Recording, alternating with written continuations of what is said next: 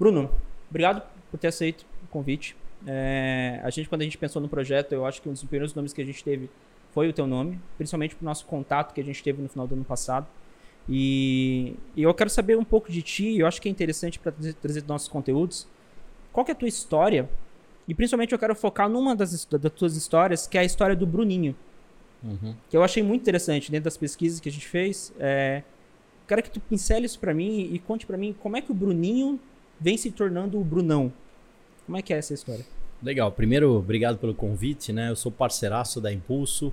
A Impulso tem um astral muito legal mesmo, assim. Todos os eventos que nós fizemos foram fantásticos, estão de parabéns.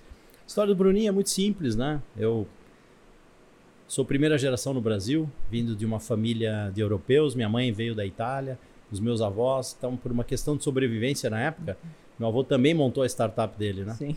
E meu avô tinha uma pegada muito interessante, porque ao invés de reclamar do que não tinha no Brasil, ele fazia. Então, eu tive a oportunidade de nascer num berço empreendedor, onde meu avô formou várias e várias empresas, né? E numa pegada muito de compartilhamento, né? Então, veio ao Brasil com famílias como Lorenzetti, Arno.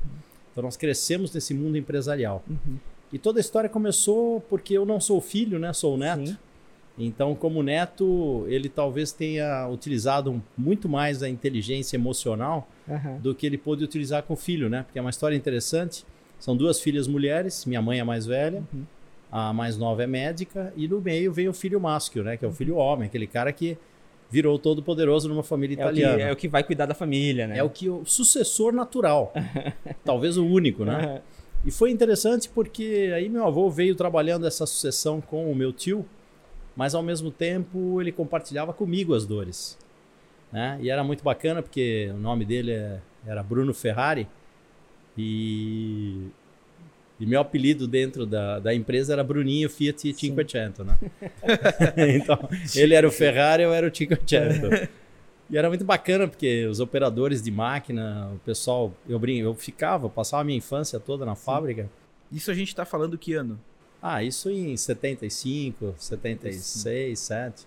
Uhum. E a fábrica era relativamente nova, a empresa tem 62 anos. Ah, meu avô, na realidade, ele trouxe uma manutenção de elevadores importados. Ele era técnico de manutenção, saiu da Europa com uma caixa de peças e veio fazer a startup dele no Brasil para fazer manutenção de elevadores. né? Provavelmente era algo que não existia aqui Não, no Brasil. Né? os elevadores eram todos importados Uhum. e as manutenções eram muito difíceis, né? Aquelas portas pantográficas Sim. que você abria manualmente e tal. Uhum. E ele veio justamente para fazer esse tipo de trabalho e chegou a criar uma das maiores empresas de elevadores do Brasil. Ele, E chegou eu- a, ele chegou a fabricar depois de um tempo? Sim, ou- sim. Aí começou com manutenção, Uhum. olhando a oportunidade de coisas que não tinham no Brasil, Sim. começou a montar peças, começou a montar é, redutores, motorredutores, né? Meu avô, tenho até uma foto, ele comprava motores elétricos da marca Arno, Aham. que era uma marca italiana. E um dia um senhor aparece lá com uma perua Kombi dizendo: Ó, Bruno, você é um grande testador de motor e eu trouxe uns motores que eu estou rebobinando aqui e era um senhor da VEG. Ó, Então, assim, meu avô foi um cara que testou motores da VEG. Né? A VEG tem oito anos menos que a nossa empresa. Aham. Né? Cara, Então, assim, era um cara muito conectado com pessoas, um cara muito humilde, muito humilde. Ele. Difícil? A gente tá falando isso. E que cidade, Bruno? Em São Paulo. São Paulo. É. E ele era um cara que, meu, E é uma vida... praticamente todo mundo era amigo dele, entendeu? É um, Então, é o que um que boa acontece? praça. Boa praça, boa praça. Cara, que Então, legal. com isso, ele foi oportunizando muitas startups, muitos negócios, né? Uhum. Por isso que eu sou muito conectado a esse mundo da inovação, startup e tal. Porque startup, na verdade, nada mais é do que saber compartilhar. Sim. Então, algumas empresas do Brasil hoje nasceram aos finais de semana no fundo da fábrica do meu avô. Ah. Ele oportunizava outros italianos, né? Do, vô- do vô Brunão. Do vô Brunão. Do vô Brunão. oportunizava outros italianos de virem fazer negócios com ele. Então ele emprestava máquina, emprestava equipamento. Ele foi um dos primeiros importadores de tornos da marca Nardini no Brasil. Enfim, um cara diferente. Tu- Tudo que provavelmente o que ele gostaria de ter quando ele veio pro Brasil, ele oportunizou para as pessoas que estavam vindo, né? De, Exato. não, peraí, Exato. tudo que eu não tive, vocês vão É. ter aqui para poder criar essa, ter essa Você oportunidade. pegou exatamente, né? Quer dizer, era um cara que compartilhava absolutamente tudo, Uhum. ah, oportunizava muitas pessoas a montarem negócios a partir do negócio dele. E finalmente, né, para ser objetivo na tua pergunta, é, eu sempre fui o Bruninho da fábrica, a fábrica começou a ficar grande, né? E andava na máquina, né? Às vezes o pessoal brincava, falava, Bruninho, tira a mão daí para não fazer dodói, né? E essas coisas começaram a me incomodar um Ah. pouco. Aí entrei na faculdade. Com que idade? Bruno? 18. Eu entrei 18 na faculdade com 16 anos, né, de engenharia, e me formei com 21. Então eu, com 18 anos, eu estava no meio da faculdade de engenharia. E um dia meu avô me chamou e falou: Olha, seguinte, o negócio está me incomodando muito aqui. Fala, avô. É, como é que o pessoal te chama aqui na fábrica? Não, me chamam de Bruninho. Por quê? É, porque o senhor é o Brunão, eu sou o Bruninho. Então você vai querer ser o que na vida? Bruninho ou Brunão? Eu falei, ah, quero ser Brunão, que nem o senhor. Então vaza. Aí eu Saiu. saí. Meu chão saiu, eu falei, não, meu avô pirou.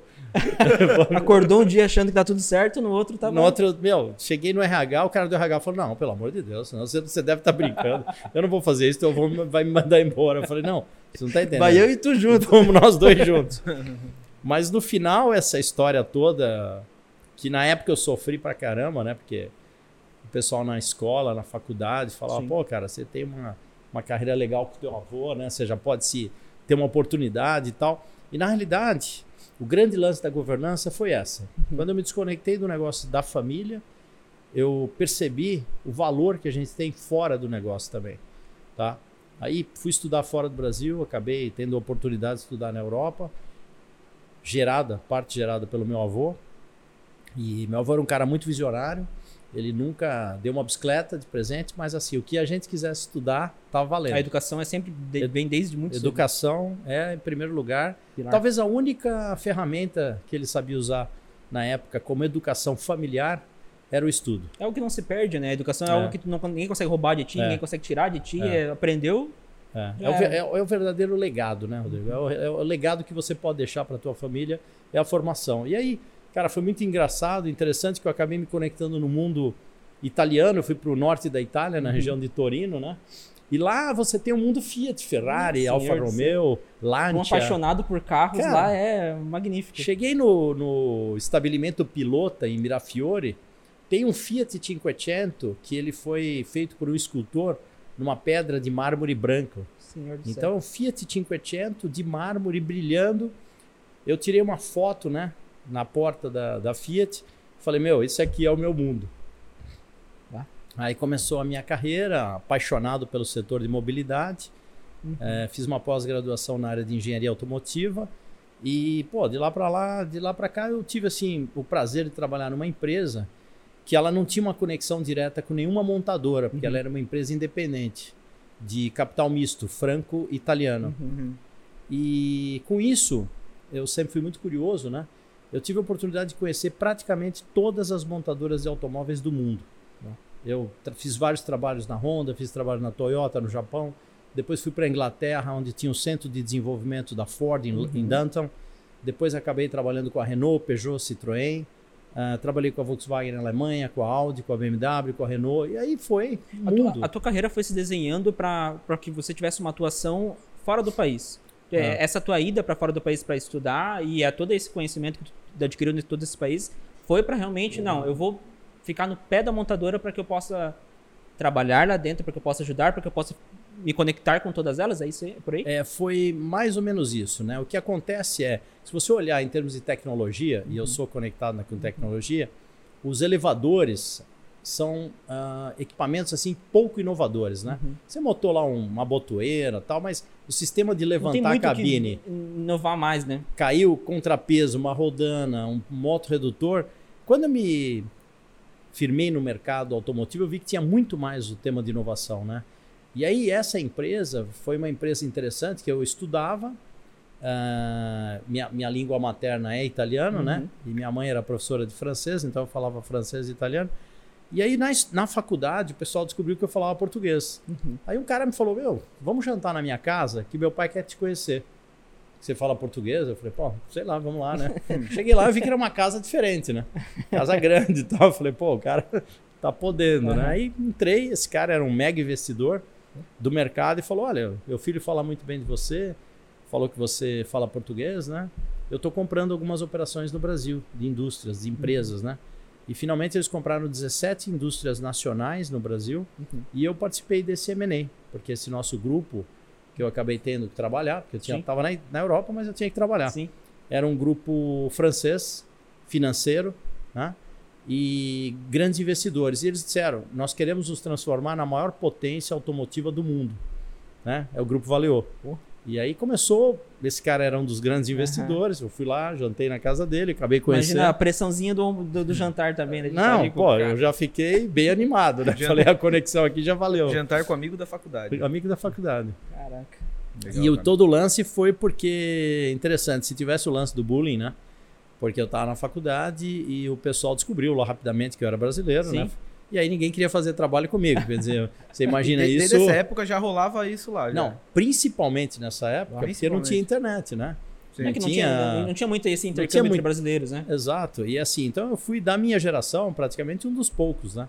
Aham. Hoje é comum você fazer Sim, sim. intercâmbio e tal, e é uma coisa que eu acelero bastante assim a cabeça dos meus sobrinhos, amigos, tal, de estarem sempre se conectando ao mundo internacional, tá? Eu acho que isso é muito importante porque abre a tua visão, abre a tua cabeça, tal.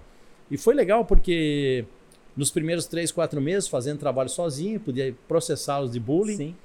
e eu também tinha muita preocupação, porque imagina, eu tinha estudado no Brasil, aí vou lá fazer um curso internacional, todo mundo Toda olhava aquela pressão, né? Fala, meu, primeiro mundo, eu sou um cara de terceiro mundo, sei lá.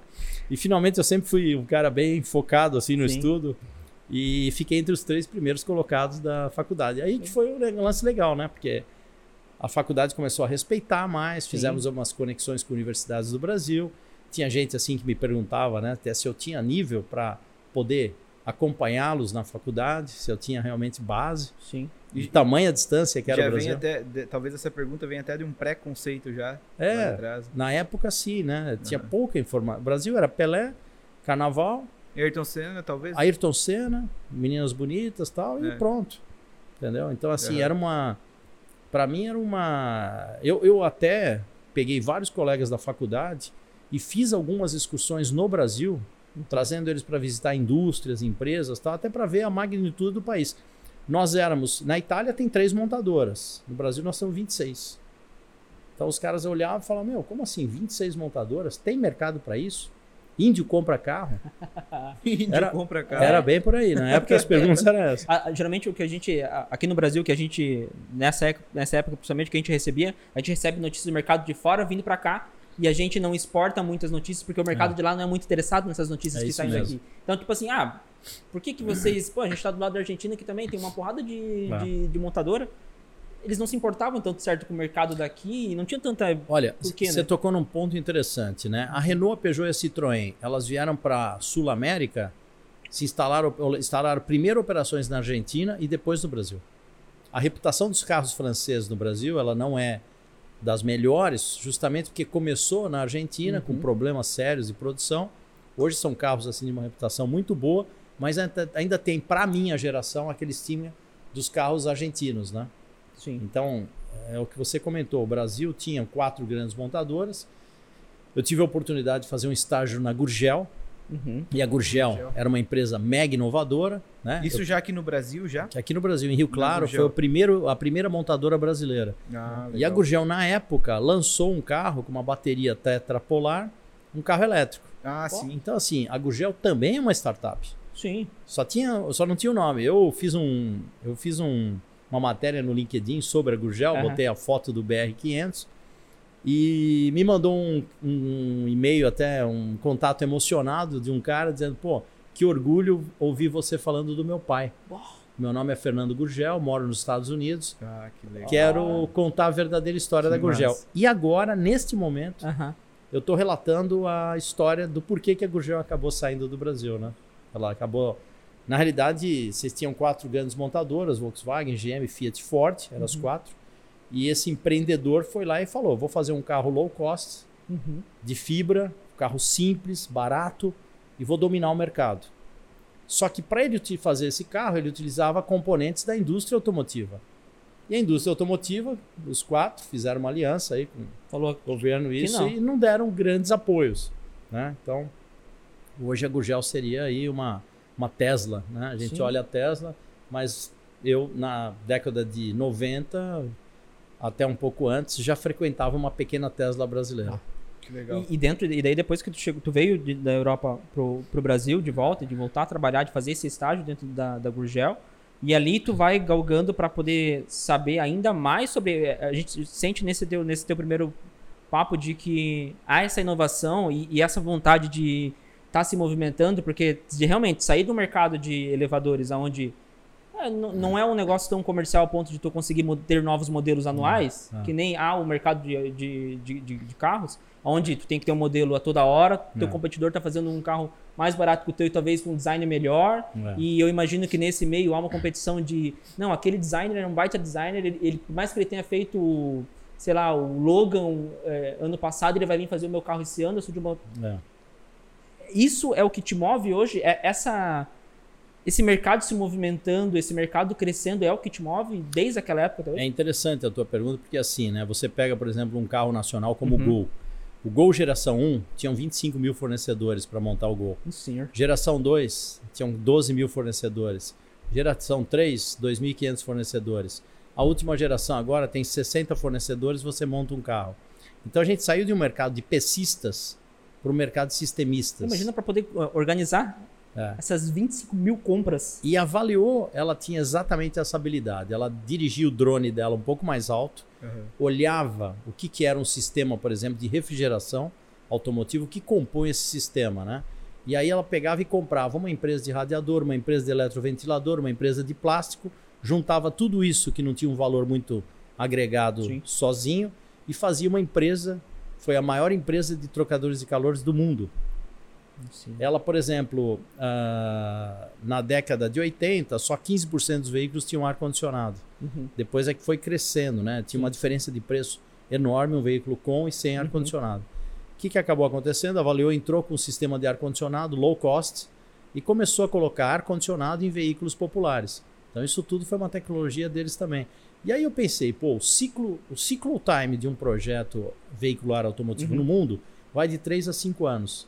Depois de 5 anos ninguém tem mais atratividade pelo projeto, então ele tem que fazer um novo novo. projeto. E aí vai. Então eu pensei, pô, essa área de desenvolvimento de produtos na linha automotiva é uma área que tende a ter trabalho e campo para o resto da vida, né?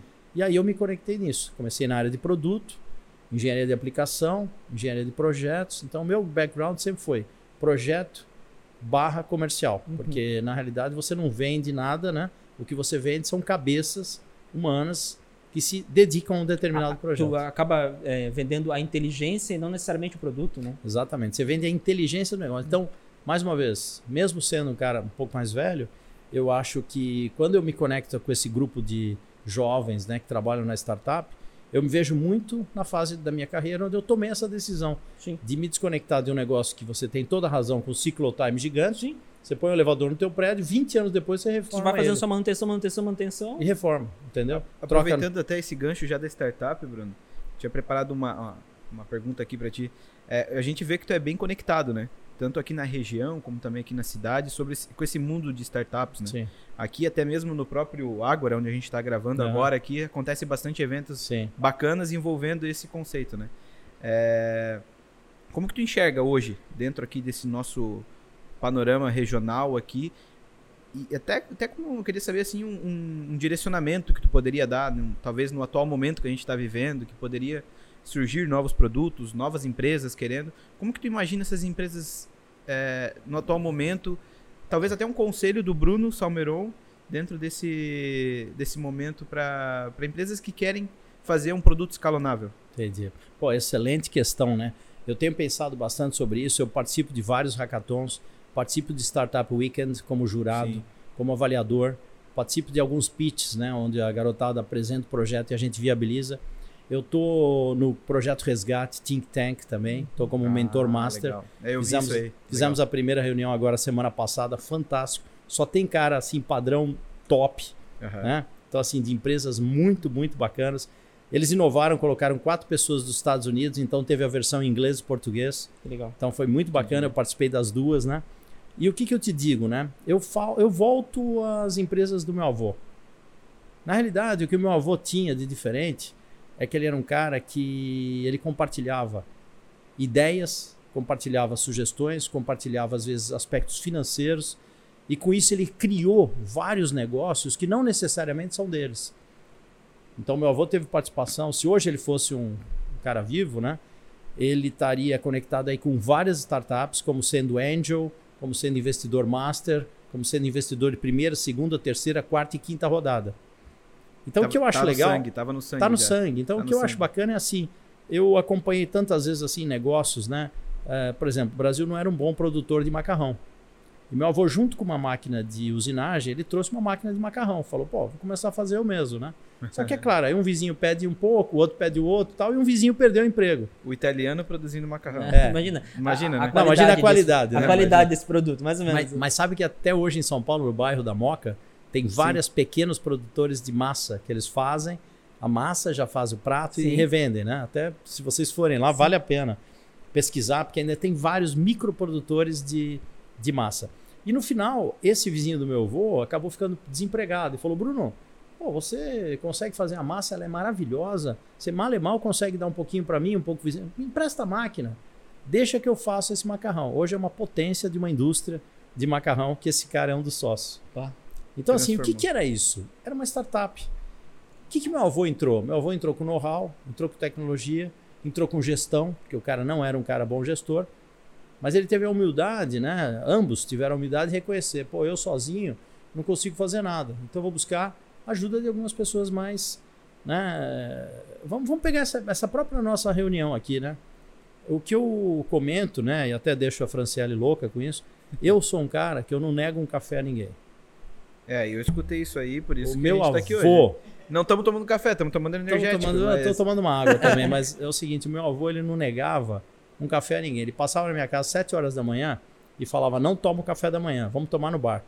Aí a gente parava numa padaria que tinha ao lado da fábrica, aí chegávamos lá, ele sentava, pô, grande empresário, né, sentado na padaria, Sim, via sim. todo mundo conversar e vinha um, pô, meu neto tá trabalhando, é boa gente, manda o currículo para mim. Aham. Ali ele fazia o headhunter, ali ele fazia, sabia quem eram os malandros da cidade ali do pedaço. Sim. Ali ele conseguia pegar os melhores funcionários, melhor pedreiro, pessoal que, a- que atendia a- a nossa família, né? Sim. E interessante porque esse lance de você saber compartilhar, de você tomar um café com alguém que precisa, isso ajuda muitas, muita gente, né? Porque é o seguinte, ninguém é especialista em tudo, né? Ninguém é especialista em tudo. Então você, tomando um café com um cara, que nem, por exemplo, vocês têm uma empresa extraordinária, que eu não saberia fazer metade do que vocês fazem, né? Agora, vocês sem conteúdo, vocês vão impulsionar o quê? Vocês têm que impulsionar alguma coisa. Eu acho que Sim. o que vocês mais impulsionam são conteúdos Sim. e pessoas, né? Nos cafés devem sair as melhores startups do Brasil, né? É, Exatamente. eu, eu acho que é um negócio, um negócio interessante que tu falou, Bruno, que eu acho que a gente pode até pegar esse gancho sobre essa gestão compartilhada. Ah, isso é legal. Esse, esse é, é muito engraçado porque antes a gente tinha, eu lembro de, de tendo, tendo contato com esse mundo de empreendedorismo aos poucos, eu via é, grandes empreendedores e pensava assim, meu, como é que ele consegue dar conta de tudo isso? Como é que esse cara consegue dar conta de, dessa, dessa grande Uhum. empresa? Mas parando para pensar, é, tem um material que tu, que tu até disse que ninguém gere nada sozinho, É. ninguém faz nada sozinho. É. Eu acho que esses exemplos que tu trouxe, assim, de essas empresas que tu já teve contato, e até o exemplo do teu, do teu próprio é, avô de, não, eu auxilio, eu, eu faço a mentoria, eu faço esse papel para te ajudar a chegar naquele caminho, Hum. é, é um negócio que às vezes quando tu tá criando uma empresa, criando uma startup, as pessoas não pensam de, não, peraí, eu não preciso fazer tudo sozinho, eu tenho Isso que mesmo. diluir essa minha gestão para que daí sim tudo É. possa andar numa- de um jeito só. Eu tenho um exemplo fantástico. Eu fiz uma escola de gestão chamada INSEAD na França, né? E eu estava escolhendo entre Harvard Business School e INSEAD na França. Finalmente me conectei no INSEAD, tudo garotão, tudo sem grana, né? Aham. E do lado tinha uma escola de gastronomia. Essa história eu acho bárbara. Aí tinha uma escola de gastronomia, aí as meninas preparavam os jantares, os negócios e tal. A gente fala, meu, precisamos filar uma boia ali, né? Todo mundo sem grana. pratinho. E começamos a fazer uma conexão com o pessoal lá da escola de gastronomia.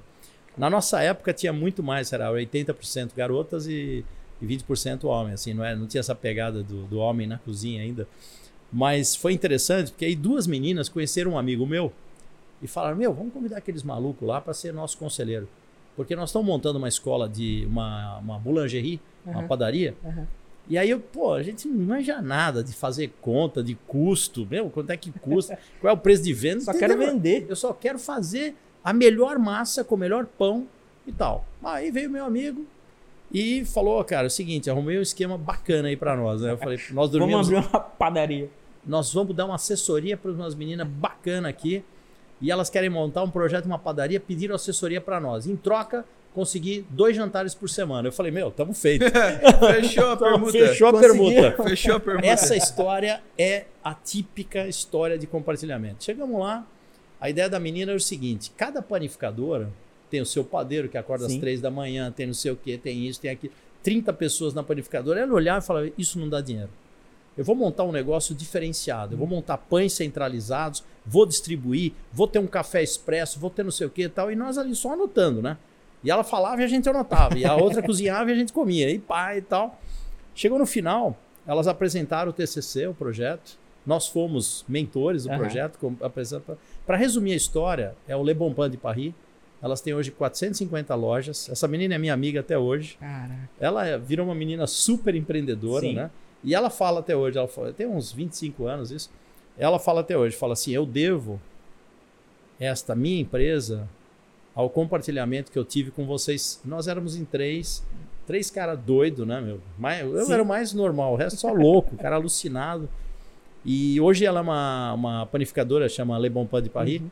É, meu, top, top. Você vai, tem um atendente, então é uma panificadora low cost. Uhum. Você tem um atendente só, você chega ali, você tem dinamismo no atendimento, tá? É uma central de panificação com distribuição, um negócio muito, É, é, um- muito é um- é o legal. tipo de negócio que é difícil de tu escalonar, pensar que tu vai escalonar um negócio desse, né? Tipo, É. pensar que, que se alguém chegasse pra mim e falasse, não, eu vou escalonar o crescimento de uma padaria. Eu assim, pô, mas se, se tu consegue fazer mil, pão, mil pães hoje, tu precisa fazer dois mil, tu tem que aumentar a cozinha. Não é, assim. É, mas a, a- a grande sacada foi a distribuição e não ter que preparar no local. Você vai em qualquer É um panificadora. centro, né? Eu hoje entro numa panificadora em Joinville e falo, meu, você, olha, tem 20 funcionários. É. Sim. pouco automatizado. Você pede um café e um pão de queijo, faça essa experiência, né? Eu viajo o mundo inteiro. Eu Sim. digo, você tomar um café em qualquer lugar do mundo gera uma experiência. Sim. Então, assim, eu, eu vou muito para a Europa, né? Então, você, eu estava uma vez na Itália, aí tomei um café no aeroporto na Itália. Aí embarquei, eh, eu estava em Torino, Frankfurt. Tomei um café em Frankfurt. Embarquei Frankfurt, São Paulo, tomei um café em São Paulo. Aí você olha a dinâmica de um café em cada país Em do cada mundo, você processo. entende a dinâmica ah, do próprio país. Então, por exemplo, se você olha numa cafeteria aqui, quanto tempo médio de atendimento você tem para receber um café na tua mesa? Faz essa, faz essa pesquisa. By yourself, né? Quer dizer, faz você mesmo. Vai numa cafeteria e pede um café e vê quanto É, tempo eu você... só não sei se eu vou conseguir tomar café em Frankfurt, Torino. Depois tu faz com Eu acho que eu um em. Piraberaba, um em Araquari. Não, faz isso. Um em Piraberaba, um em Araquari, um em Balneário. o momento tá assim, né? É, Mas aproveitando, Éder, a gente tem que fazer o seguinte, então. Já aproveitar que o, o Bruno é um cara que gosta de permuta, a gente faz um vídeo pra ele por mês e ele dá uma mentoria por mês. Entendeu? Olha, olha aí, olha aí. Qualifica o LinkedIn dele É- já, entendeu? Sabe, sabe que essa semana eu fui almoçar com um amigo, ele tem 26 anos de idade. E é um mega empreendedor. O cara é alucinado, assim, amigão meu. Uhum. E, e ele falou, pô, Bruno, cara, às vezes eu fico sem graça de te convidar pra, pra almoçar comigo, né, tal, não sei o quê. E chegou o final do almoço, eu paguei a conta, ele falou, não, não é possível. Cara, você veio aqui, você almoçou tal. E tinha um amigo nosso do lado, e falou, pô, você tava almoçando com o Bruno, que legal, né? Ele falou, cara, toda vez que eu ligo pra almoçar com o Bruno, ele aceita. Aí, eu, pô, tô aproveitando a oportunidade. É uma mentoria grátis. Então, Ele ele- E ele ainda paga o meu almoço. ele ainda paga meu almoço aí, né? E aí ele, o- ontem mesmo, eu estava conversando com ele, ele está investindo numa startup, né? Então ele falou, pô, cara, nós às vezes temos uma dinâmica, né? É a, é a tal, eu sou engenheiro automotivo, então assim, o que, que você precisa ter num carro? Potência com controle, tá certo? Potência sem controle Sim. é acidente. Sim. Então assim, o que, que as startups têm? Potência. O que, que nós mentores temos? Controle. É, talvez o meu avô tenha sido meu grande mestre Eu falo bastante do meu avô, mas meu pai também é um cara fantástico, né? Advogado e tal. Ele foi meu grande mestre para perceber o valor que tem um fundador. Então eu tenho assim um respeito máximo ao fundador. Esse é o primeiro ponto. Segundo ponto, poucas famílias têm habilidade de gerar o seu sucessor. Pouquíssimas famílias no mundo, tá? O meu avô, ele sinceramente falando, talvez ele não tenha tido a habilidade de gerar o sucessor filho. Então ele falou: "Pô, eu preciso acertar um pouco mais no meu neto. Em termos de habilidades, eu não posso falhar porque primeiro, a empresa, a gente não sabe se ela vai ficar grande para todas as bocas, né? Porque uma coisa você tem certeza, que a quantidade de bocas familiares, elas crescem de uma forma exponencial, né? Então assim, meu avô fundou a empresa com a minha avó. Eram dois. Hoje nós somos em 60. As famílias vão crescendo, quarta geração. Eu tenho empresas no Brasil catalogadas que estão em 152 acionistas. Nossa senhora. Começaram em dois e hoje são 150. Aí vem genro, nora, papagaio, aí começa, né? Então, assim, como educar essa turma toda para que, no mínimo, eles sejam apoiadores? Antigamente a gente falava, ah, esse cara está jogando contra o negócio da família. Isso não existe mais. Existem teorias agora pós-Covid, né? Eu tenho estudado bastante sobre isso, que trazem o aspecto de você trazer o teu membro de família, no mínimo como apoiador, no mínimo. Então você pode ser um apoiador, você pode ser um cara integrador do, do negócio e você pode ser um gerador de riqueza. Então o grande lance das famílias é detectar quem são os geradores de riqueza e esses caras sim você fazer escalonar para ser os sucessores do teu negócio. Sim. Porque assim, de 30 membros familiares de terceira geração, você não tem 30 caras competentes. Você não tem 30 caras que gostem do negócio. Você vai ter no máximo um ou dois, e tem família que não tem. É, isso, isso que eu ia dizer. E não e é pecado, lá, né? E não é pecado não ter. E onde que entra o Bruno nessa história?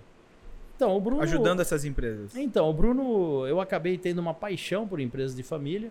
Acabei cadastrando mais de 1.500. Porque, como eu viajei o mundo todo, trabalhei no mundo todo, eu conheci muitas empresas familiares. E eu sempre me conectei muito com os sócios, né? com os donos, Sim. com os filhos, com os netos. E aí eu fui fazendo minhas próprias pesquisas até para saber se a decisão que eu e meu avô tínhamos tomado era mais correta ou não. Porque eu via na época do meu avô uma insistência enorme familiar de você obrigatoriamente ficar na família. Ficar na empresa da família. Obrigatoriamente. Eu tenho vários amigos que esperaram os pais falecerem para se desfazer do negócio e ser feliz. E no meu caso, não. Meu avô me deu essa liberdade de me desconectar. Foi ele que me colocou para fora, literalmente, para tentar entender o que existe um mundo aí fora que talvez fosse melhor que o mundo dele. Sim. O mundo criado por ele. Entendeu? É, Então, uma assim, eu, eu costumo dizer, né, para você entrar numa empresa familiar, que são fantásticas, né? eh, nós, às vezes, temos assim. Tinha gente até que dizia, ah, eu tenho um pouco de vergonha, né? Dizer que eu trabalho não numa multinacional, na minha geração, eu trabalho numa empresa familiar. Na Europa, nos Estados Unidos, nas embalagens das empresas familiares, agora vem empresa de família desde 1964. É orgulho, né? Orgulho de pertencer. Science 1964. É. E hoje, por exemplo, tu teria algum exemplo para dar pra gente? Talvez não que tu tenha trabalhado, ou, mas assim, que, que, que conseguiu fazer com sucesso isso nível Brasil. Tenho. Tem isso Vários. Também Eu tenho, hoje? É. tenho uma- um exemplo, tenho mais de 100 exemplos. Cita pra gente Eu três. sou, eu sou focado muito nos exemplos positivos, né? Certo. Sim. Tem muita gente que foca só no negativo, né? Mas eu tinha amigos, eu tinha um amigo, esse cara é um orgulho, assim. Ele tinha um, ele tinha um pai que tinha uma oficina mecânica de carro. Aham. E ele via um senhor com uma carreta, uma, uma ca- caçarola dessa, ele vinha buscar alternadores e motores de partida quebrados. O pai dele arrancava do carro, Aham. Aí botava nessa caçarola e saía com a caçarola. E esse senhor levando essas peças embora e o pai dizia: Ah, isso aí é sucata, filho. Tô mandando aí pro cara preço de banana, né? E o filho ligado naquilo, Achando esquisito. achando esquisito. Aí um dia o cara veio com uma combizinha velha. Não vinha mais com a caçarola, nem com a bicicleta, vinha com uma combizinha velha. Aí um dia o cara veio, e não veio ele, já veio um funcionário com uma, uma carreta. Uma carreta. Aí ele falou, e essa história é verídica, ele falou, cara, eu não me conformei, peguei minha bicicleta e segui o cara. Eu segui o cara, falei, o que, que esse cara tá ganhando dinheiro mais que meu pai? Tem alguma coisa estranha. Esse cara pegava os produtos que eram danificados, Sucateados. sucateados, ele fazia o remanufaturamento desses produtos, ele consertava, limpava, trocava porta-escova, trocava alternador, trocava uma pecinha, outra, e revendia no mercado como um produto recondicionado. E o cara arrebentando dinheiro. O, esse meu amigo chegou pro, pro, pro pai e falou: Pai, seguinte, quantos anos você tem essa relação? O cara, ah, sei lá, mais de 20 anos, filho. Acabou. A partir de agora, eu quero comprar os seus produtos. Você tá louco, filho? Os caras é amigão meu. Os caras, meu, mexe com. Mas você mas, mas nem a pau, né? pai. Eu, se você não vender, eu vou comprar dos outros autoelétricos. Aí o pai putz, foi lá e começou a entregar menos para o cara de fora e entregar um pouco para o filho. O filho fez a mesma coisa, montou uma bancada, começou a fazer produtos, começou a desenvolver produto, começou a ter dificuldade de comprar produto, falou: vou convidar um amigo meu para fabricar isso aqui, porta-escova, fabricar, não sei o que tá. Para resumir a história, essa história tem 35 anos. A empresa chama Gauss, é de um grande amigo meu, um cara muito, muito querido. Eles hoje têm filial da empresa na China, fabricam peças na China. Tem uma fábrica maravilhosa aqui em Curitiba, Uhum. tá certo? Só que ele chegou num momento da empresa dele, quando ele tinha 40 e poucos anos de idade, ele não, não teve assim uma excelente eh, qualificação profissional. Ele reconheceu que a empresa estava ficando maior do que ele. Ele se retirou com os dois sócios e falou: vamos colocar um profissional na nossa gestão. E colocou a profissionalização da gestão. Nessa época faturavam uns 25, 30 milhões. Eles foram para mais de 100 milhões, estão chegando a 200 milhões de faturamento. Eles hoje estão no conselho de administração, olhando todos os fatores estratégicos da empresa. Um é mais comercial, o outro é mais industrial, o outro é mais técnico. São pessoas extraordinárias, só que souberam compartilhar. Eles souberam montar um conselho consultivo, marcavam um almoço, podia ser de final de semana, às vezes era à noite, o jantar, por mês, com pessoas que eles admiravam do setor. E eu tive a grata satisfação de participar desses jantares, almoços. Eu fui um dos mentores desses meus três empresários e ami grandes amigos. Né? E é, uma, Vai e é um- é uma saída interessante do mercado, porque eu acho que, ao meu ver, o CEO, quando, quando, eu- quando eu vi o CEO lá no começo da, da- de eu entrar nesse mundo de empreendedor, eu, para mim o CEO era o, era o dono da empresa. O cara que tinha lá do começo fundado e ido até o, até o final. Mas quando a gente vai vendo aos poucos é, o mercado e vai conhecendo mais os players, os players maiores do mercado, a gente vai vendo que é possível contratar um CEO para poder É. tá- fazer parte disso. E dentro dessa sucessão acontece ainda mais de não, é que nem tu falou, o cara teve que dar dois passos para trás e falar, ó, eu É. já não tô mais conseguindo porque os profissionais que eu tô trazendo já são profissionais que têm uma inteligência de mercado maior, maior que a minha, têm um- um- uma vivência de mercado maior que a minha, e se eu continuar aqui, eu vou estar freando esse crescimento. E daí ele dá um passo para trás, contrata esse CEO. Até uma história interessante que, que, que, que tu trouxe nu- num dos teus materiais era de um, se eu não me engano, uma, uma das empresas chinesas, elas têm muito problema de Sucessão. sucessão, de trazer, de que, não, eles mandam o filho para Nova York, o cara vai para Nova Nova York. Não o cara voltar, vai e não, quer volta. voltar. E é daí, filho único. É, e daí como é que faz? É. É, como é que faz pra ter isso? Pô, tem que, trazer, tem que tirar gente de outros lugares pra trazer pra cá, pra conhecer aquele mercado do zero, pra poder. Eu tenho esse número, só para ter uma ideia. Uhum. A cada 10 empresas asiáticas, 9 não têm sucessão. Nossa senhora. Ou seja, o cara é o dono, ele começou simples, humilde, que nem meu avô. A empresa cresceu, o filho foi estudar em Nova York. E agora? Falou, "Meu, Nova York é muito melhor que Sim. Xangai, vou ficar aqui. Casou com uma americana. Casou com uma e americana. tá por lá. Tá Tá por sim lá. de casos. Em Londres também, eles vão direto. E, e e muitas das vezes eles viram diretores de bancos, diretores Sim, de. isso de- mesmo, de grandes empresas de investimentos, fundos, né? É, ex- existe um- uma dificuldade, eu coloco isso também, como a gente tem a produtora, é, é porque é um filho que tu fez, é um filho que tu, que Geriu, tu criou, né? um filho que tu geriu, É. daqui a pouco tu tem que botar na mão de alguém que não é do teu sangue, talvez. É. né? Eu- que não tenho- tava lá no eu- começo. É, eu tenho um filho, meu filho tem, tem- vai fazer sete anos. Eu penso, poxa, eu queria que ele seguisse o meu, né? Eu acho que eu vou aguentar até ele chegar. Mas vai querer? Não vai? É. Será que eu passo pro Rodrigo, que é um cara que eu confio, que eu gosto dele, mas será que eu passo pro Rodrigo uma, É. uma- a direção da minha empresa? Essa é uma questão fantástica que vocês estão trazendo à mesa, né? Eu tenho um amigo meu, pessoal, um cara maravilhoso, tal, que é um dos conselheiros do Warren Buffett. Uhum. Ele é brasileiro. Ele tem quatro conselheiros brasileiros. Vocês têm ideia quantos conselheiros o Warren Buffett tem? Faço ideia. faço É um ideia. mega investidor. Ele tem 60 conselheiros. De 60, ele é um, ele é um deles. Ele tem 60 conselheiros e esse é um e esse é um dos caras. Ele tem 60 caras que ele admira e que ele convida para um café. Ele é um cara muito humilde, eu já estive na porta da casa do Warren Ah. Buffett, já passei com meu amigo lá, ainda não encontrei com ele, mas Falou, ainda vou é, encontrar. É aqui que mora. Uma casa, ele mora na mesma casa há 40 anos, ele Ah. começou a ganhar dinheiro a partir dos 62 anos de Sim. idade. E ele percebeu que até os 62, como ele era um C-level, ele falava: Meu, eu sou C-level, padrão americano, eu não preciso falar com ninguém, eu sou C. Entendeu? Sim. E ele começou a perceber que aquilo não trazia nada de resultado. E a partir desse momento ele começou a se conectar com pessoas de outras áreas, com outras habilidades e começou a tomar decisões corretas, baseado nesse conselho consultivo. Então, uma questão interessante que hoje trazem para um público mais jovem é que as famílias empreendedoras, né, comecem a conectar a garotada teenager a partir dos 13 anos de idade ao negócio. Filho, vamos com o papai ali que eu vou fazer uma gravação, você fica ali sentadinho só olhando. O cara vai se conectando, fala, pô, esse negócio de montar microfone eu gostei. Esse negócio de computador eu gostei, headphone bacana. Né? Eu tô tentando levar. De vez em quando eu levo meu filho jogar Mario Maker lá na produtora. Olha aí. Ele joga Mario Olha Maker, né? esbarra numa câmera aqui. E, e- e- e na minha época, eu lembro que eu tinha vários amigos assim que eu ia estudar na casa deles, olhava e falava, meu, casa grande do cara, o cara é rico, né? Aí falava, pô, você é rico? O que que é? O cara falava, mas não sei. Mãe, pai, tem um coleguinha meu de escola aqui Perguntando se eu sou rico. Como é que é isso? Porque eles não sabem nem o que o pai fazia. Os pais da nossa geração eram mais reservados. Tinha um eles- distanciamento, Eles né? escondiam, É, assim. é diferente, mesmo que ele né? tivesse uma dor e tal, ele não compartilhava muito dentro de casa. É Era diferente. tipo a empresa lá fora e aqui é minha família, então não vou compartilhar muito e tal. Então o que, que acontece? Agora tem as tais dos family office que o pessoal traz os C-levels. Por exemplo, vamos pegar um caso de uma empresa que tenha 15 unidades de negócio. Para cada unidade de negócio tem um C-level. Nesse level, quando eles fazem um encontro de família, eles põem as famílias todas que são sócias, a partir dos teenagers, os 13 anos de idade, são convidados.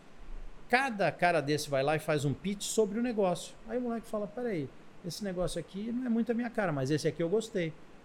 Então, quando você faz 18 anos de idade, você tem o direito de escolher quais dos negócios que você há 5 anos está ouvindo falar que você quer fazer um estágio. Que foi mais ou menos o que o meu avô fez comigo, Sim. né? Aham. Então, assim, pô, ele tinha lá um negócio de massa, tinha uma indústria de plástico, tinha indústria de elevador, tinha não sei o que e tal. Eu, pai, esse aqui é o que eu mais gostei. Tem máquina, tem motor, né? sempre gostei de motor.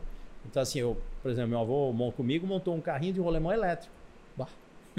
Garanto que vocês não têm. Não, o meu, Então, não. eu tinha. O meu rolemão, meu rolemão é aquele de, fazer, de girar então, com o pé. eu tinha, comecei com esse, tá? E levava pra molecada do bairro. Aí os caras ficavam loucos, eu vendia. Aí fazia outro, vendia. Pá, pá. Então eu comecei também no segmento automotivo de carrinhos de rolemão. É. Dá pra vir já. Mas com 12, 13 anos de idade, né? Legal.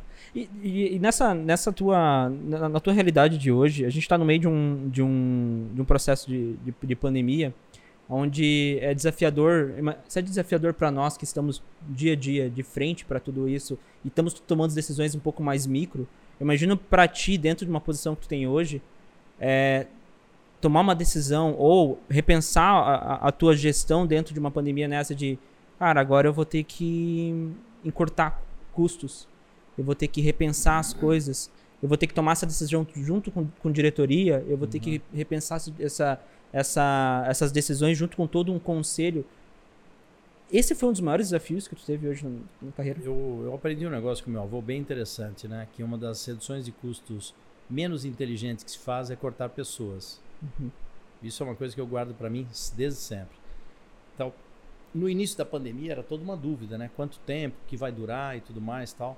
Então, assim, uma coisa que acelerou muito, né? Eu acho que a própria Uhum. Impulso deve ter visto, é a conexão das pessoas remota, né? Então, eu tenho amigos por ter trabalhado em vários lugares do mundo. Eu tenho amigo em vários lugares do mundo. Acabei me conectando com pessoas que passaram pela pandemia antes de nós. Vou pegar o caso da Itália. Sim. A Itália está seis meses na nossa frente. Sim. Então eu venho acompanhando o que as indústrias na Itália vêm fazendo. Isso chama-se compartilhamento. Né? O sistema de transporte na Itália é completamente diferente do sistema de transporte do Brasil. Então, compartilhamento com adaptação. Então, assim, você compartilha uma determinada eh, solução com adaptabilidade ao local onde você está. Sim. Sim. Então não adianta achar que nós vamos ter uma câmera gigante com detecção de temperatura como tem no Japão. Porque isso aí os caras já estavam preparados para isso. Aqui no Brasil a gente vem, eu hoje de manhã entrei lá, o cara ainda vem É. com a pistola na minha Com testa. pistola. Entendeu? Eu pensei, pô, estamos um ano de pandemia, será que não tem um aparelho que já me meça? Não precisa É que já não tá pronto um negócio desse. pistola na minha cabeça e tal. Então, o que eu digo é assim, primeiro, ter a humildade de reconhecer que a gente não sabe tudo. E foi interessante, porque hoje eu sou um dos diretores do Sindpeças, Sindicatos Nacionais de, de Autopeça. O que, que nós fizemos? Nós pegamos as melhores práticas do mercado, colocamos dentro de um aplicativo, chacoalhamos aquilo e saiu um manual das melhores práticas do Covid. Então, assim, tudo que as melhores, então, por exemplo, nessa tava a Bosch, tava Valeo, tava né, Bayer, Delphi, É um grande benchmark num lugar grandes empresas que têm as filiais e as matrizes lá fora, que, que já tinham tomado decisões mega estratégicas, falaram: ô, filial, vocês estão passando porque nós estamos passando seis meses atrás? Se liga, olha o que nós fizemos. Esse pessoal pegou e falou: pessoal, vocês que são empresa nacional brasileira, olha aqui o que é que nós estamos fazendo. E aí, guardadas as devidas proporções, você pega regiões como a nossa, por exemplo, as empresas compartilharam bastante. Olha, tal empresa está fazendo tal coisa. A empresa de transporte está limpando os ônibus, está fazendo isso, está higienizando as mãos. E aí nós fomos crescendo, né? De que forma? De uma forma menos egoísta. Então, eu acho que o C-Level que tiveram as melhores soluções são aqueles que souberam compartilhar. Eu hoje conversei com o presidente de um dos nossos clientes grandes e ele me falou uma coisa que eu fiquei muito, muito feliz. Ele falou: Bruno, dentro da nossa empresa nós não tivemos nenhum caso de contaminação efetuado dentro da companhia, porque nós estamos tomando todos os cuidados. Eu tenho um depoimento de funcionário que diz, abre aspas, eu me sinto mais seguro na empresa Do que do que na rua Aqui na rua. Tá? Então assim, do que em casa, do que na rua, porque aqui vocês estão me protegendo. Vocês estão olhando se eu tô com a máscara, vocês estão olhando se eu estou higienizando as mãos. Na minha sala, a Fran não deixa ninguém entrar sem antes colocar o álcool gel na mão. Ela ali, ela passa o álcool gel e todo mundo educadamente vai lá põe. Entende? Então assim, para quem está à frente de uma operação, na realidade, eu tenho vários amigos que montaram home office dentro da empresa. Né? Então é o office office, não é nem home office, né? Se confunde muito, né? A gente percebeu que também realmente a Chus ela é preocupada né, com isso. Tanto que desde quando a gente começou a trabalhar com vocês, essa ideia da, da inovação, né? Ficou muito claro, né? Onde que a gente começou a fazer algumas transmissões. é, vocês não perderam o contato Não. com as pessoas que trabalham fora, os representantes Brasil barra mundo. Então E é uma e a- preocupação bem constante mesmo. É, e né? até, até pró- próprios depoimentos que a gente gravou com as pessoas da fábrica de. Não, eu cheguei. a- a- Eu cheguei a ser. No caso do. Eu lembro do Renato. O Renato é, foi um, um cara que trabalhava lá dentro da fábrica. E ele foi desligado. Durante o momento que ele foi desligado, porque teve um momento que acabou sendo desligado, ele Redução recebeu temporária todo, de é, contrato. é. ele, ele recebeu todo o apoio da, dire- Ah. da, da, da direção empresa, dele. né? Ah. E ele e quando ele voltou, ele disse que ele voltou com mais vontade ainda de estar ali. É. Ele voltou sabendo que estavam sendo cuidados, mandava mensagem para a filha dele para saber como é que ele estava. é. E isso não é um cuidado, não é um negócio que veio de É, ontem. é. Isso é um cuidado que a- a- ao longo de toda a, a direção feita vai passando de cima para baixo para que É. isso tudo, para que a gente sinta esse cuidado. Não é só tipo assim, não, eu, É um DNA da empresa, é, um DNA. tá ali, sabe? É. E isso, isso é, é muito mas, legal. mas você falou uma coisa que é, é fato, né? Esse é um processo top-down. A Uhum. tropa é espelho do comandante. Quer dizer, se você não tem uma liderança de uma empresa que não tome cuidado com as pessoas, né? Você não vai ter absolutamente nada. Então, hoje, existe um site que chama humanizadas.com. São as empresas que têm a tratativa mais humanizada possível com seus colaboradores. Uhum. São as empresas de maior atratividade no mundo. São as empresas que estão com a maior valorização no mundo. Então, você vê agora, por exemplo, acabou de assumir um presidente da Danone, onde ele tomou uma decisão. Ele falou que as empresas do grupo que não sejam ESG, que é Environment, Sustainability and Governance, ele vai fechar. Ele está fechando uma fábrica de iogurtes. Você fala, meu, Danone é iogurte. Como é que ele vai fechar? Não, porque o iogurte vem do leite, que vem da vaca, e a vaca é um processo que não é sustentável. Você criar vaca nesse sistema que nós temos hoje não é Não é. sustentável. Fecha essa unidade. Ele deu um depoimento que eu achei, pô, esse cara ou é louco ou vai quebrar a empresa. Dizendo o seguinte, que ele prefere ah, tomar prejuízo em algumas fábricas e fechar do que manter as fábricas com um sistema de não sustentabilidade. Fecha aspas. É o novo presidente, assumiu faz seis meses a empresa.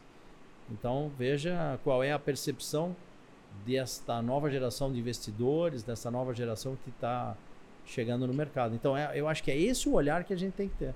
É, não é só uma cobrança, é uma cobrança da sociedade, né? É, sim. É, é muito diferente do que a gente vivia há uns anos atrás, né? Sem dúvida. Precisa estar tá envolvendo toda uma questão de, de, de cadeia sustentável para que tu possa entregar o um produto, né? É. é. isso mesmo. E uma coisa interessante, né? Voltando ao aspecto da empresa de vocês, uhum.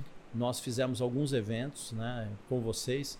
E a semana passada me ligou um dos nossos representantes dizendo: pô, cara, eu achei tão bacana que eu estou querendo fazer uma coisa semelhante, mas rapaz, aqui na nossa região não tem ninguém para fazer. Como é que a gente. É um aplicativo? Ele me perguntou se era um, um aplicativo. aplicativo. Dá pra gente abaixar um app? É, Como é que pelo funciona? celular. Já imaginou se fosse? É. Vamos pensar seria, um negócio ser, assim. Não, é, seria uma boa, né? Mas a gente precisaria estar tá nesse aplicativo, né? É, esse aplicativo tá tem que ser meu, né? Ô, Bruno, à frente do, do, do, é, do Cindy Peças, a, a gente está falando de várias indústrias. Indústrias Não. mesmo. O que, que essas indústrias hoje aprendem com esse novo mercado de startups? De já estarem acostumadas com um mercado remoto, de já estarem acostumados a mudar de uma hora para outra, já estarem acostumados e confiantes de que o funcionário que está em casa trabalhando está trabalhando, está me entregando que, que esse mercado, o que que tu vem acompanhando desse dia a dia desse mercado que ele vai não fica só com aquela cara que a gente tinha de nossa, indústria totalmente engessado, é. eles não vão gostar disso. Não, a gente está indo para um mercado onde as indústrias estão se especializando, trazendo startups para dentro delas para poder uhum. trazer essa inovação. Uhum. Como é que uhum. tu vê isso dessa movimentação? É uma excelente questão, né? Essa semana mesmo a gente estava discutindo isso no Sim de Peças. Uhum. E aí eu tenho um grande amigo meu que é presidente de uma grande empresa de motores no Brasil. E eu falei, pô, onde é que você tá? Ele falou, cara, eu tô em casa. Aí eu falei, em casa? Ele falou, é, tô em casa, já. Meu, eu tô aqui já uns dois meses. E sabe que eu me adaptei tão bem a esse sistema de eh, agendamento online? Pô, cara, eu começo 8 horas de reunião da manhã, 8 horas uhum. em reunião, vou às vezes até 8, 9 horas da noite, como minha empresa é multinacional, tem defasagem de horário, é entre o cara da Ásia, é entre o cara dos Estados Unidos. Cara, eu tô assim, maravilhado. E ele é um cara da minha faixa etária, ele falou assim, pô, para mim o funcionário que ficava em casa, Tava dormindo, era um. tava bodeando em casa tal. Hoje, hoje eu entendo.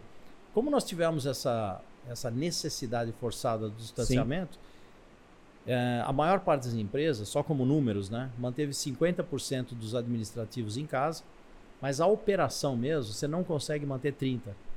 Então também uma coisa que eu acho legal em gestão é equidade. Então eu tenho feito um revezamento também dentro da operação industrial desses 30%. Nesse 50 do administrativo também a gente faz um sistema de revezamento. Tem áreas, por exemplo, como a área de compras. Você pega compras de todas as montadoras do Brasil, todas, elas estão em casa desde março. É uma área que não precisa ter um escritório de é. compras. Elas estão em casa desde março. Não falei precisa estar tá ali, né? Falei com o vice-presidente de compras de uma grande montadora, ele falou, cara, desde março eu não piso no meu escritório. Eu sou proibido pela matriz. Então, assim, vai haver um aceleramento, uma aceleração no, no processo de uh, reuniões online, uh, reuniões que não necessariamente precisem ser presenciais. Só que eu vou te falar, nós acabamos perdendo uma coisa chamada Customer Experience. Então, assim, essa experiência do cliente. Eu toda semana eu recebi um cliente na empresa, toda semana. Então ele vinha, por exemplo, tratar um assunto de engenharia, mas ele passava na minha sala, conversava, ele conversava um com cafezinho. a Fran, aí tomava um café com o cara da qualidade, ele ia na logística, é aí ele né? encontrava né? um acionista, encontrava o presidente da empresa, cumprimentava. Ele tinha uma experiência. Hoje ele entra na tela, ele fala do projeto e sai da tela. Ele não fala assim, pô, deixa eu dar uma passadinha na sala do Bruno aí. Ninguém vai com o computador dando uma volta. Não, não, não tem, não tem isso. Então ficou uma coisa um pouco estática. É, fica, fica objetiva, fica mais objetivo as coisas. Mas a, a ideia do café com o teu vô, aquilo ali é. Ela é, fica mais é objetiva é e é o seguinte, né? As empresas que já tinham uma boa reputação no mercado, você consegue manter. Agora eu fiquei pensando, como você construir uma boa reputação no mercado online? Como é que você vai fazer negócios, abrir novos negócios de forma online? Visitar um teu cliente, fazer uma aplicação de um produto. Então, esse é um ponto que eu questiono um é pouco. esse, esse CS, esse Customer Success, é, a gente vê no nosso dia a dia. Porque a gente, quando a gente vai, quando eu ou o Charles vamos no, no cliente para poder conversar sobre o projeto, sobre alguma coisa, é um tipo de negociação. Nossa. Quando tu manda o link do Hum. Meet para a pessoa e a pessoa entra, conversa contigo e sai, a gente não sente que a gente tava lá. Não. É. Esses dias a gente foi fazer uma reunião de alinhamento assim de 40 minutos num cliente. A gente entrou no escritório, a gente deu uma volta no escritório, Ah. a gente viu cada espacinho, a gente olhou na cara do cliente. Você entende o Um DNA do alinhamento que poderia ser totalmente online. Ah. Poderia, mas de tu estar lá dentro é, é um sentimento diferente. É, né? é uma coisa diferente de tu. Não, esse cara tá aqui comigo, um parceiro. Ele não é um cara que tá lá online e duas Não. coisas que eu vejo dele: o e-mail da produção da entrega e o da nota fiscal. É. Não, ele é um cara que tá aqui comigo. Ele É, tá a- gente- todo dia. A gente, no meio dessa parte comercial, a gente sente falta disso, né? Né, A gente que tem empresa pequena, produtora pequena, a gente vende, a gente executa o projeto. Então, quando a gente vai prospectar, ou seja, num atendimento, a gente sente falta desse. Do Dessa proximidade, né? né? Mas, É, essa parte é importante, mas sabe, eu tenho feito alguns treinamentos internacionais online, eu gosto de manter Sim. atualizado. E um deles me vendeu lá um pacote que eu achei interessante, falei, "Vá, vou comprar esse negócio aí, vou ver como é que Hum. funciona. Do MIT, Aham. né? Ah, ah, do professor John Davis, que é o papa da área de governança. E aí é o seguinte, ele tem o módulo completo, que eu não queria, mas ele tem as pílulas complementares. Aí eu falei, pô, deixa eu ver como é que é esse negócio de pílula. Você compra pequenos capítulos de pílula. Então, por exemplo, nós fazíamos muito treinamento dentro da empresa e nós estamos transformando isso nos treinamentos online. Sim. E que, que acabava acontecendo? Eu tinha pessoas que já estavam mais avançadas no treinamento e entrava um funcionário novo. Eu esperava esse pessoal terminar tudo Pra depois entrar um para novo. vir um novo ciclo, às vezes um ano depois, para esse cara começar. O que, que nós fizemos? Pô, o cara entrou aqui, ele faz as pílulas que estão faltando, complementares, para alcançar esse cara que está lá na frente. Sim. Entende? Então, esse avanço na área de compartilhamento de ah, inteligência mesmo das companhias, isso vai ajudar bastante, né? Esse, é- esse é um aspecto, né? Um aspecto educacional. Eu acho que vai ter uma aceleração muito legal após pós pandemia. Já está tendo, né? É porque é, é, é preciso que, que, que esse mercado ele pede isso. Porque a gente, a gente via muito de empresas morrendo ou perdendo força porque não entraram no digital, É. porque não pensaram, é, porque o CRM deles ainda é um CRM num quadro, ao É. invés de ser um CRM onde todo mundo tem o controle, todo mundo pode olhar. Excel. A gente é, foi vendo o mercado pedindo essa evolução e até a gente, quando a gente chegava para prospecção, entrava numa empresa onde a gente via que ela não tinha esse, é, é, esse aparato tecnológico, ou então que não pensava nesse tecnológico, a gente via empresas pequenas já começando totalmente bem montadas, totalmente com CRM, um sistema de compras, um sistema de, de, de gerar nota fiscal, de enviar boleto tão rápido que a gente sentia assim, aquela empresa desse tamanho aqui daqui a pouco vai engolir a empresa grande, se a empresa grande não começar a se mexer. É. Se a empresa grande não começar a olhar para os próximos processos e falar assim, não, peraí, eu tenho que me eu tenho eh, que me desenhar. E, e sabe uma coisa interessante também dentro do, do aspecto inovação e startup? Às vezes você está dentro de uma empresa grande, médio, grande porte, você está tão envolvido naquele teu dia a dia que você até conversa sobre inovação, fala sobre inovação, monta o tal do comitê de inovação. Só que quando você sai da sala do comitê, tem aquele caminhão de assuntos, né, operacionais que você acaba se desconectando. Então, assim, um dos objetivos de montar uma sala num lugar fora é você ter uma equipe que consiga estar conectada somente no tema de inovação, que ela não esteja envolvida no dia a dia da empresa. Isso é o que tem dado melhor resultado. E uma coisa interessante, todo mundo fala de indústria 4.0, indústria Sim. 4.0, né? E eu estive na Alemanha antes da pandemia e fui conhecer um cara que é o papa da indústria 4.0, mas é um cara assim bem novo, né? Eu falei, Uhum. pô, será? Aí ele foi dar uma palestra, eu fui. Quando eu cheguei lá, eu descobri uma coisa que eu já imaginava. A indústria 4.0, de fato, na Europa e nos Estados Unidos, ela está instalada nas micro e pequenas empresas, não nas grandes. Porque o cara já começa com aquele DNA do tipo, vamos começar tudo conectado. Tudo metrificado. né? Aí, este negócio que a gente hoje chama de startup, às vezes você vai aplicar numa grande empresa, numa proporção pequenininha dela e fala, pô, tá dando certo. O que, que eu faço? Pô, eu vou comprar esse cara e boto ele aqui dentro para trabalhar o conceito. Então, assim, as pequenas e microempresas trazem a tecnologia 4.0, elas são adquiridas por empresas de grande porte e aí sim você começa a inovar dentro da gestão. Você pode perceber que o tema de inovação, muito dificilmente, tinha até um número, é menos de 12%, vem de dentro da companhia. O tema de inovação vem de fora. E por isso que se gerou o termo das startups, né? O que é uma startup? É alguém que está tendo uma ideia lá, dentro, lá fora Uhum. que vai curar uma dor que você tem hoje dentro de uma empresa. É, e a gente vê muito do, o, o mercado mostra que as startups que estão hoje como grandes startups são startups que ainda não foram compradas. É, é. Porque muitas startups começam a crescer e são adquiridas. Né? Não, tu vai vir aqui para dentro. Vocês vão ter operação aqui dentro agora. Vou trazer o- o- uma analogia ao mercado automotivo, né? 95% das inovações não vem das montadoras, Vem de fora. vem das autopeças. Quem desenvolveu a injeção eletrônica foi a Bosch, não foi a Volkswagen, nem a Ela Renault, só- nem a Peugeot. Só comprou. Eu- a empresa que eu trabalhava desenvolveu o Start Stop, que é o sistema de desligar o carro e ligar o carro sozinho. Não- Mas não foi o pedido de ninguém. Nós desenvolvemos e fomos oferecer no mercado. E aí todo mundo tem. Então, olha que interessante. Por quê? Porque, pô, a montadora, olha a Ford, né? Olha a GM. Montadora, aquela coisa tal. tal. Até Tecnologia. outro dia eu estava vendo o, Warren- o Musk falando sobre um dos medos que ele tem da Tesla, é que a Tesla não fique uma empresa velha, né? Que ela continue sempre com essa pegada de startup. Sim. Porque se ela crescer e ficar do tamanho de uma GM, que eu, eu estive na sede da GM, Uhum. eu estive em Detroit, na sede Uhum. da General Motors, na sede da Ford, cara, aquilo ali é um, é um, um planeta à parte. Não tem sustentação o negócio daquele. Uhum. E para gerir isso deve ser uma Entendeu? loucura. né? Eles têm um andar com secretárias, café, isso, aquilo, só para pessoas aposentadas. Ficam ali disponíveis, ficavam, né? Aham. Disponíveis só porque se a garotada tivesse alguma eventual dúvida, podia recorrer a eles. E tinha que marcar a hora, e o cara ali, para falar com Era- Deus desse. Mas era- essas empresas são empresas que, que continuaram, não pararam no tempo, continuam crescendo, na tua É, opinião. mais ou menos, né? Se você olhar hoje a Tesla, ela tem o mesmo valor comercial que as três maiores juntas americanas, né? Entendi. Entendeu? Então, assim, o que, que a Tesla trouxe de diferente? Por que, que o valuation dela é E maior? por que que não, É, por que que as outras montadoras não É. continuaram? Que que- é. né? É, E, uma, e uma coisa interessante também que você. não acompanharam o crescimento. É. Eu, como tenho um filho que advoga para startups, né, acabei tendo essa oportunidade de visitar com ele Ah, todos os ecossistemas de São Paulo e Santa Catarina, Paraná e Rio de Janeiro, que meu irmão mora lá, que são ecossistemas de startup. Né? Ele falou, pai, vamos fazer um startup tour.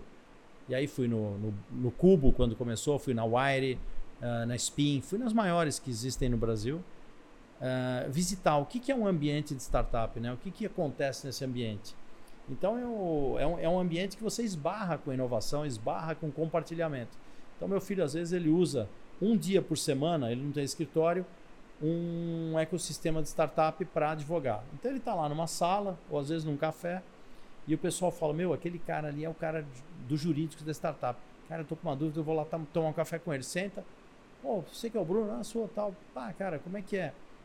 Como é que funciona, né? Como é que eu tô fazendo um contrato agora de venda de uma parte de uma startup? Você pode me ajudar? Não, claro. E ele é vezes Bruno também? Ele é o Bruno vô, porque ele nasceu quando meu avô faleceu. Ah. Então, quando foi homenagem ao meu avô, não Ah, então, então agora tu virou o Brunão. Agora, eu sou ele é o Bruno. Sabe que eu ainda não peguei esse um- Tem que começar, tem que, ter, tem que tá- começar a peguei. usar Ele é o esse. Bruninho que tá querendo virar Brunão também. Fica Boa, ligado, Essa fica foi uma ligado. boa ideia. Quando ele faleceu, meu, meu, meu filho tava grávido. E aí, eu, quando ele nasceu, em homenagem ao meu avô, pus de Bruno. Ah, legal. Que legal. Nada mais justo, né? É. Nada Tá mais justo. certo. Bruno, e mas Não, é isso aí, cara. a gente tem. é, a gente vai usar, eu acho que todo mundo aqui concorda, como um, um, um mote pra gente, sempre tem o nosso, dentro do nosso podcast, uma indicação de alguém pra gente continuar esse baita conteúdo que a gente, que a gente tá trazendo Aham. aqui. E eu queria perguntar de ti, quem que tu poderia indicar pra gente poder ter um próximo episódio, pra gente continuar com esse conteúdo? A gente tem essa, essa vontade de criar, pode ver, a Aham. gente começa a falar sobre uma coisa, depois vai pra outra, depois vai pra outra, porque eu acredito que quem tá vendo, quem tá escutando, vai olhar pra isso e vai ver assim, não, pô, isso aí é um negócio legal, é um negócio legal que tem que continuar. Uhum. Ah, quem que tu indica pra Ah, gente poder tenho- fazer tenho, um papo Tenho desse? várias pessoas assim para indicar, né? Mas se vocês quiserem já passar do Brunão pro Bruninho, também é uma ideia. Aí. Aí pode ser uma ideia, uma bela conexão. Baita. Eu, assim, não é porque é meu filho, mas na realidade ele é um dos. Na área jurídica de startup, acho que tem pouca gente que tenha conhecimento que ele tem. Ele- né? ele- hoje ele tá. Ele mora em que cidade? mora em São Paulo, São, Paulo? mas ele atua em São Paulo e Santa Catarina, né? Ele A gente pode fazer um online legal com Pode ele. fazer online Ele também. montou uma claro. filial assim. Ele tem um astral de vocês também, barba e tal. Cara, cara diferente. Esse cara é diferenciado. Legal, pode ser cara. ele, pode ser a Tânia, minha amiga presidente da Microsoft. Eu tenho muita gente conectada, né? Ah, já, já pode jogar na roda. Pode ser a. Rossandra. Eu posso mandar aí depois umas 10 indicações. Fechou, que legal. fechou, pra gente é perfeito. Legal. Bruno, muito obrigado por ter aceito o convite. Acho que se tu quiser fazer até é, escrever um livro, que talvez seja o único livro é, sobre sucessão familiar no Brasil, É, eu queria até que tu aí, pudesse né? falar um pouco sobre ele. É. E quem tiver interesse nesse assunto, aonde adquirir, como adquirir. E já agradecendo por ter aceito esse convite. é, agradecer também a Fran por ter feito esse, esse, Meio é, esse meio campo entre a gente. E de a gente ter conseguido bater, agora estamos batendo uma hora e dez aí de papo. Pô, legal. Então, é, agradecer e, e espaço livre para tu poder, poder falar. Bacana. Não, legal, obrigado pela oportunidade, né? Em relação ao livro, cara, eu também como inovação, eu posso o livro pode ser impresso one one print book. Uhum. Você pode imprimir em várias línguas. E tem agora editoras que você imprime um book Uhum. para entregar, mas está na Amazon, está na editora Évora, está nas melhores livrarias do, do país. O nome do livro é Governança em Família, da Fundação A Sucessão. Eu tento trazer, tem muita teoria sobre o tema, né? Eu tento trazer alguns exemplos de empresas de família que eu acabei visitando, acabei conhecendo, acabou pegando exemplos da própria família, onde existem processos de sucessão bem elaborados e bem sucedidos, tá? Eu acho que todo mundo normalmente gosta de exemplificar, falar de frases, né? Que eu não gosto muito desse tipo de frase, pai isso, filho aquilo, neto aquilo. Não, eu gosto de pai rico, filho rico e neto milionário. Entende? Assim, geração de valor. Só para concluir sobre esse tema, saiu um estudo agora recente, não faz 10 dias, no mundo, Uhum. que as empresas de longevidade, estão na 15ª, 16ª geração, elas têm uma característica comum. O sucessor entrega no mínimo de 6 a 10% ao ano mais do que recebeu. Essa é uma característica. O cara não entrega menos do que recebeu, ele entrega mais. Então é só um crescimento. É só um crescimento. Então, assim, são geradores de riqueza. São caras que estão preocupados realmente em dar sustentabilidade ao negócio. Tá? Então, acho que essa é a nova pegada. Né? Ah, fora isso, é um tema apaixonante, é uma jornada, não é um projeto, não tem certo e errado. Você pode começar de uma forma muito simples, né? mas é um projeto que vale a pena. Vale a pena e, e principalmente para o aspecto educacional, não só da tua família, como por exemplo, nós temos vários projetos de menores aprendizes, de mentoring, de mentoria. Então, assim, adote um garoto, adote uma empresa para ser o mentor dela. Né? Aqui na cidade tem o projeto Think Tank Resgate, um projeto brilhante. Eu faço parte como mentor master, então assim, eu compartilho um pouco de conhecimento uma vez por mês. Assim, você se doa um pouco e em troca você tem aí uma galera que são excelentes empreendedores, né? E o Think Tank, é, ele entra dentro daquela ideia do que tu comentou dos 13 anos, né? É, Que acontece na, Sim, sim. na Europa lá, né? exatamente. É, compartilhar, É, eu, né? eu tive a oportunidade de participar também, conversando com um grupo pequeno uma vez, que foi apadrinhado por uma empresa. E foi bem legal, eu gostei bastante da vibe, eu acho que é por aí mesmo. É, Bruno, queria agradecer de verdade mesmo legal. pelo nosso café barra água barra energético. E saiu, né? A gente Saiu, tava aí é. já pelo menos já desde o final Já do ano um conversando aí, né? para fazer esse café aí. E a Legal. gente agradece aí a oportunidade de poder estar falando de perto, agora só contigo, não por trás das câmeras, mas agora na frente das câmeras. Legal, aí. lanço um desafio para vocês da gente fazer um planejamento estratégico mega inovador, conectar os nossos 100 gestores de uma forma diferenciada, Ah, é. cada um possa fazer o seu pitch e no final a gente possa ter a finalização de um Boa. plano estratégico, todo mundo junto, na mesma data, numa tela. Podemos bolar alguma Bah, coisa? Dá pra fazer. Daí, daí, é outro, diferente. daí é outro café daí. Tá bom. É outro café. Fechou. Beleza. Valeu. Obrigado. Falou.